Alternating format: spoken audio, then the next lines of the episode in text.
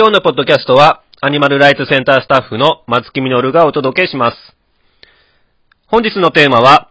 それならできるよ啓発の重要性についてお話ししてみようと思います。それならできるよ啓発。まあ、勝手に自分でネーミングしてみたんですけども、はじめにちょっと面白い内容から、よくお肉と環境問題のことで意見をしていると、何も変えたくない反対意見の人から、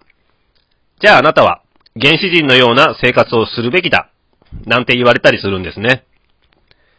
偉そうに言うなら、矛盾なく生きてから言えということなんでしょうが、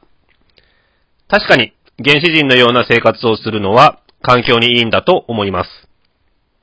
では仮に僕が、そうかよしじゃあ分かったと、向きになって、原始人のような生活をしたとしますよね。そして社会に向かって叫ぶんです。みんな環境のために原始人のような生活をしようと。そしたらどんな反応が返ってくると思います？これ普通に、あなたがそれやるのは自由だし、いいことだと思うけど、私はそれできないよと。何が言いたいってこれ、一人の百歩は素晴らしいことなのだけれど、一方で、百人の一歩を台無しにしてしまう典型的なパターンなんですね。環境問題に向き合うのなら、原始人のような生活をしなくちゃいけないんだってってなった場合、誰も近寄りたくありませんよね。そんな分野。これが原始人ではなく、環境のために節電しましょうということなら、すんなりと入ってくる。つまり相手にとって、それならできるよと思えない話って、あんまり意味がなくなってしまい、運動が加速しないということなんですね。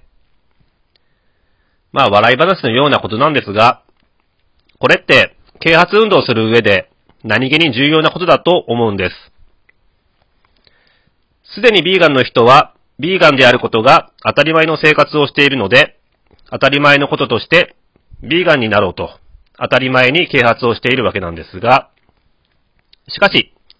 一般的感覚からしたら、それは当たり前のことではない。まだまだ当たり前のように肉や卵にお金を払い、当たり前のように肉や卵を食べるのが当たり前の生活。これが現実であることもまた当たり前ですよね。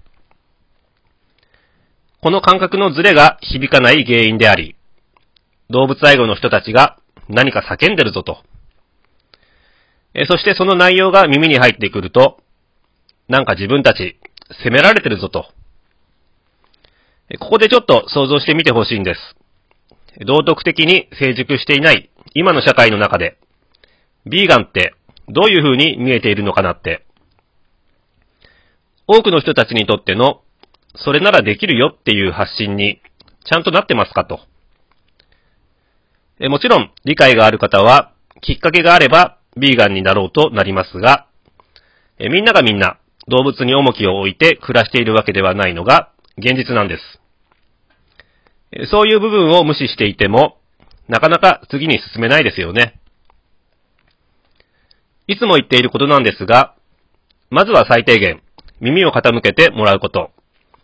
そして、まずは一歩、この分野に踏み込んでもらわないと、この運動は大きくなっていきません。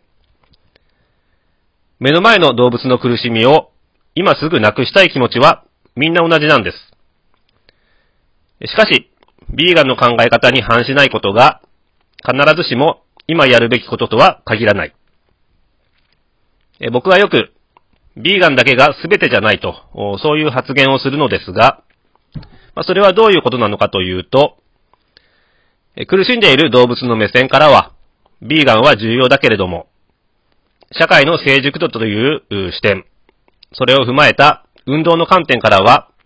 はっきり言って、ビーガンかどうかは、今ってあんまり重要じゃない、ということなんです。